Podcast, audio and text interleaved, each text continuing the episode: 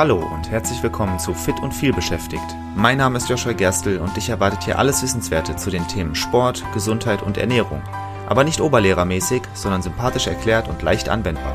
Damit du deine gesundheitlichen Ziele erreichst, egal wie voll dein Arbeitsalltag ist. Und jetzt viel Spaß! Ich selbst habe eine Fußfehlstellung und trage dafür Einlagen. Ob Einlagen wirklich sinnvoll sind, darüber kann man streiten.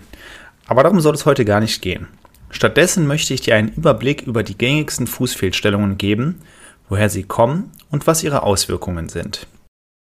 Die Füße sind unser Fundament. Sie tragen uns durchs Leben, absorbieren Stöße und ermöglichen Bewegung. Aber nicht jeder Fuß ist perfekt geformt. Tatsächlich sind das die wenigsten. Fußfehlstellungen sind weit verbreitet und können nicht nur zu Beschwerden am Fuß selbst, sondern auch an anderen Körperstellen führen. Daher ist es wichtig, mögliche Fehlstellungen zu kennen und ihre Auswirkungen auf die Gesundheit zu verstehen. Fußfehlstellungen beschreiben Abweichungen von der normalen Fußform oder Fußstellung.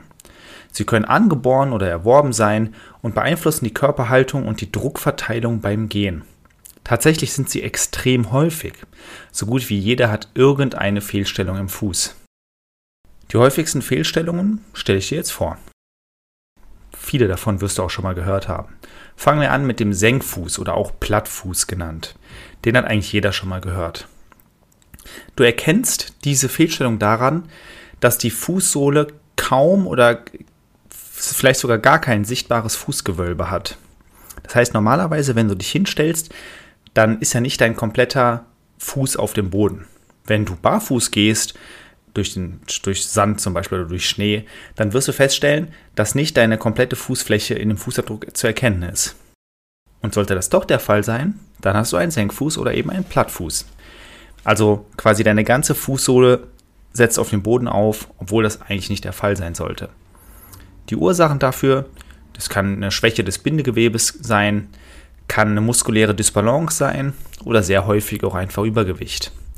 Und die Folgen von dieser Fußfehlstellung, die sind Fußschmerzen, das ist eine Überlastung der Fußmuskulatur und eine Fehlbelastung des Knie- oder Hüftgelenks. Das bedeutet, wie viele andere Fehlstellungen auch, wie du dann gleich noch hören wirst, kann es eben zu Fußschmerzen führen und das meistens durch eine Überlastung der Fußmuskulatur, weil der Fuß ist dafür ausgelegt, eben nicht komplett am Boden zu sein mit der ganzen, mit der ganzen Sohle. Und wenn es doch ist, dann bedeutet das, dass die Muskulatur da nicht so arbeiten muss, wie sie es eigentlich oder nicht so arbeitet, wie sie es eigentlich tun sollte. Und es entsteht eben auch diese Fehlbelastung im Knie- oder Hüftgelenk. Das ist tatsächlich ganz interessant. Es gibt Leute, die haben Hüftschmerzen oder Knieschmerzen und die denken, dass da ein Problem im Knie liegt oder in der Hüfte, aber tatsächlich liegt das Problem im Fuß. Und das ist etwas, was man nicht vernachlässigen sollte. Das hängt alles zusammen, sowieso. Ne? Also die Wirbelsäule hängt ja zum Beispiel auch mit den Beinen zusammen. Aber die Füße halt ganz besonders mit den Knien und mit der Hüfte. Und wenn du jetzt feststellst, dass du vielleicht in letzter Zeit Knie- oder Hüftprobleme hast, dann kann es auch einfach an den Füßen liegen. Nächste Fußfehlstellung, der Spreizfuß. Erkennung, du kannst es daran erkennen, erkennen, dass der Vorfuß verbreitert ist und die Zehen sich so auseinander spreizen. Das kann verschiedene Ursachen haben, zum Beispiel auch Übergewicht, kann eine erbliche Veranlagung sein oder es kann auch zu enges Schuhwerk sein. Also wenn dein Schuhwerk quasi deinen Fuß in eine Position presst, die nicht gut für ihn ist, dann kann das eine Überkompensation sein, dass er, solange du nicht in den Schuhen drin bist, quasi genau in die entgegengesetzte Richtung läuft und deswegen der Vorfuß eben verbreitert ist. Das kann zu Schmerzen führen, vor allem im erwähnten Vorfußbereich. Und das kann auch andere Fehlstellungen zur Folge haben, also Hammerzehen oder den Hallux valgus, über den ich gleich nochmal rede. Das heißt, im ersten Moment mag der Spreizfuß nicht so schlimm wirken wie der Senkfuß, weil der Senkfuß ja auch direkt eben Knieprobleme mit sich bringen kann, Hüftprobleme mit sich bringen kann. Aber der Spreizfuß kann dazu führen, dass du tatsächlich noch weitere Fehlstellungen entwickelst. Zu denen komme ich dann gleich nochmal. Hohlfuß hat man oft auch schon mal gehört. Ähm, tatsächlich genau das Gegenteil zum Plattfuß, nämlich ein sehr starkes Fußgewölbe und sehr wenig Kontakt zur Erde. Also wir erinnern uns, der Plattfuß, deine ganze Fußsohle ist am Boden. Hohlfuß genau das Gegenteil sehr wenig von der Fußsohle ist am Boden. Klassischerweise sind ja so die Außenkanten, so bis zur Mitte ungefähr des Fußes am Boden zu sehen. Und beim Plattfuß ist das eben deutlich mehr und beim Hohlfuß deutlich weniger. Ursachen dafür ähm, kein Übergewicht diesmal. Es kann eine erbliche Veranlagung sein. Es kann eine Muskelverkürzung sein, die dazu führt, dass du so ein bisschen auf den Außenkanten gehst und dadurch weniger Fußsohle am Boden hast. Ja, also du kannst es ja mal probieren, wenn du dich hinstellst und die Füße so ein bisschen nach außen zu, zu beugen, sage ich mal. Also extra auf den Außenkanten zu stehen. Kannst ja mal gucken, dann wirst du merken, wenn du das machst, werden deine Knie auch so ein bisschen nach außen wandern. Also eine Verkürzung im Knie- und Schienbeinbereich kann dazu führen, dass deine Füße so ein bisschen nach außen gebeugt sind und du dadurch eben den Hohlfuß hast. Und es kann auch eine neurologische Erkrankung sein, die dazu führt, dass du diese Fußfehlstellung hast. Die Folgen davon sind Schmerzen im Mittelfuß, eine Fehlbelastung des Sprunggelenks und Instabilität beim Gehen. Schmerzen, das bringt sicherlich jede dieser Fehlstellungen mit.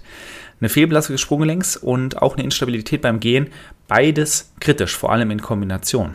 Das Sprunggelenk ist sowieso schon anfällig. Vor allem bei gewissen Sportarten ist das ein Gelenk, was sehr schnell Verletzungen erleidet. Und es kann auch beim normalen Gehen passieren. Und wenn du dann eine Instabilität beim Gehen hast und gleichzeitig eine Fehlbelastung des Sprunggelenks, dann steigt das Verletzungsrisiko enorm. Und am Ende hast du da irgendeine Verletzung, die dich längerfristig aus dem Sport rausnockt. Das ist also nicht, nicht gut natürlich. Nächste Fußfehlstellung, über die ich reden möchte. Zwei haben wir noch. Der Knickfuß. Erkennst du daran, dass die Ferse sich nach innen neigt und das Fußgewölbe absenkt. Das ist also nicht das gleiche wie der Plattfuß, wo die ganze Sohle am Boden ist, sondern es ist mehr so quasi das Gegenteil zum Hohlfuß.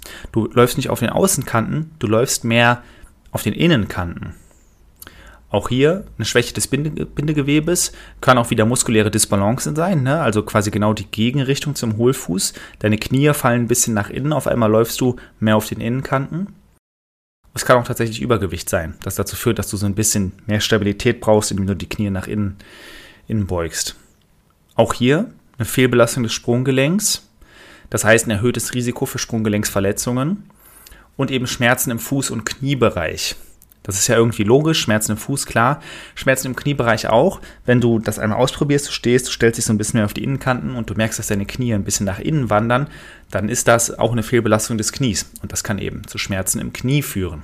Also wie der Plattfuß. Und dann Hallux valgus, das ist der Schiefstand des großen Zehs. Habe ich ja erwähnt beim Spreizfuß. Hallux valgus kann eine Folge vom Spreizfuß sein erkennst du eben daran, dass der Großzeh sich nach außen biegt, sage ich mal, während die Basis vom großen C eher nach innen wandert. Also der große C steht im Prinzip schief.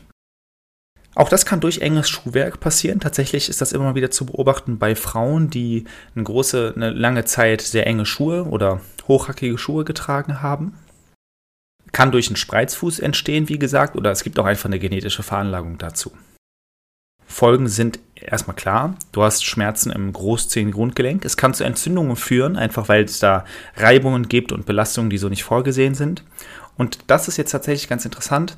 Es kann auch zu Schwierigkeiten beim Gehen führen.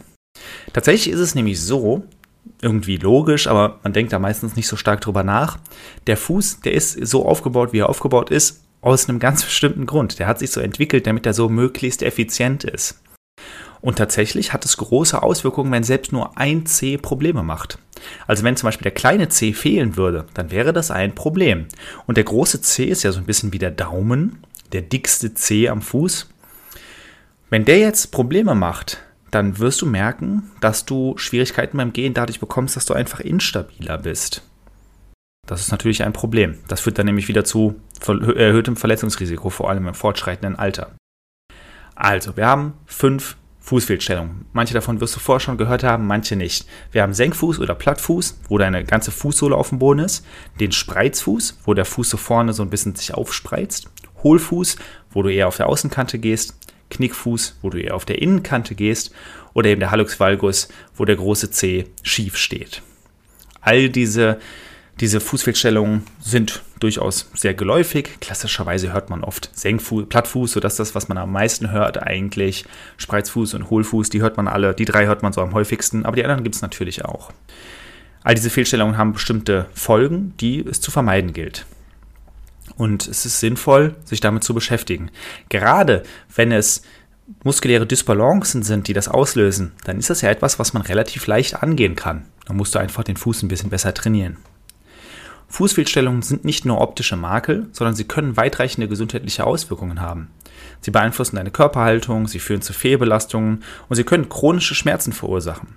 Deswegen lohnt es sich, regelmäßig beim Orthopäden durchchecken zu lassen oder auch bei einem spezialisierten Physiotherapeuten, einfach damit du frühzeitig Fehlstellungen erkennen kannst und die entsprechenden Therapiemaßnahmen einleiten kannst. Besonders wichtig finde ich es auch, sich auf gut sitzendes Schuhwerk zu konzentrieren, um die Füße optimal zu unterstützen und Fehlstellungen vorzubeugen. Das kann dann auch Einlagen beinhalten. Alternativ kannst du auch barfuß gehen. Gerade wenn das Problem enges Schuhwerk ist oder muskuläre Disbalancen, wird es dir helfen, barfuß zu gehen. Weil klar, das Schuhwerk ist damit eliminiert. Und die Muskeln im Fuß, die entwickeln sich ganz anders, wenn man viel barfuß geht. Ich gebe zu, ich mache das auch nicht genug, aber es ist etwas, was ich dir nur empfehlen kann. Was auch eine sehr häufige Fehlstellung ist, eingedrehte Schultern. Wenn du mehr darüber wissen möchtest, habe ich eine gute Nachricht. Dazu habe ich bereits eine Folge aufgenommen. Es ist nämlich eine extrem weit verbreitete Fehlstellung. Die Folge verlinke ich dir wie immer in den Show Notes. Hör gerne mal rein. Ich sage mal viel Spaß und bis zur nächsten Folge.